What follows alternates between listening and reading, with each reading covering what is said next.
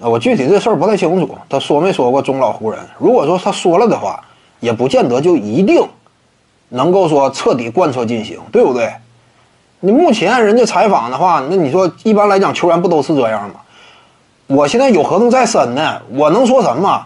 我一旦说别的，我说啊，我有可能走，这还了得吗？对不对？那外界立刻就舆论泛起，而且整个团队啊，内部更衣室立刻崩坏了。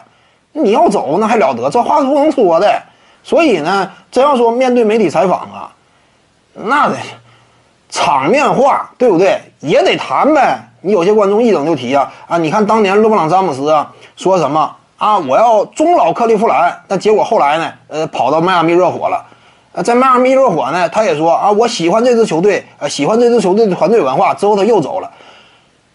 当时处在合同期内，你仔细看啊，联盟当中所有发生过交易的选手，或者说之后他换过球队的，之前处在合同期内，他都表达过这种态度，这是正常的。为什么？媒体穷追不舍，一直跟你屁股后边问你。啊，你是不是愿意终老啊？如何如何？你对这支球队信心如何呀？愿不愿意伴随这支球队成长啊？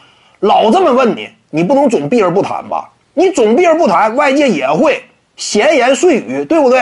啊，说你啊，是不是有其他的想法？这会儿怎么办？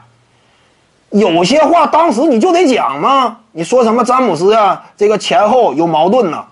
没有办法，很多情况之下，这是一种普遍现象，对不对？我有合同期呢。为了维持更衣室的团结，我当时我就必须得说嘛，对不对？维持稳定嘛。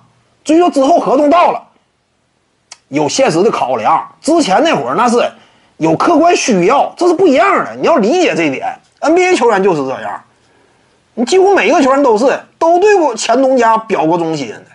但是是怎么讲呢？你当时你这话你是必须得说，媒体穷追不舍，一直问你，你怎么讲，你就得说呗。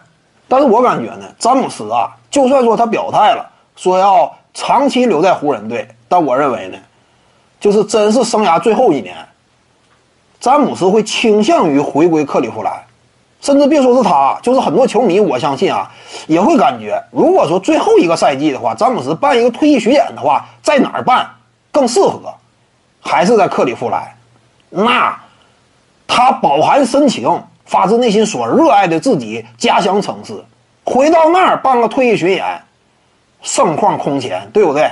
我感觉呢，最合理的、最理想的詹姆斯职业生涯收尾的方式，是在他的家乡球队，在他的母队曾经挑中他的球队克利夫兰骑士。各位观众要是有兴趣呢，可以搜索徐静宇微信公众号，咱们一块儿聊体育。中原体育独到见解就是语说体育，欢迎各位光临指导。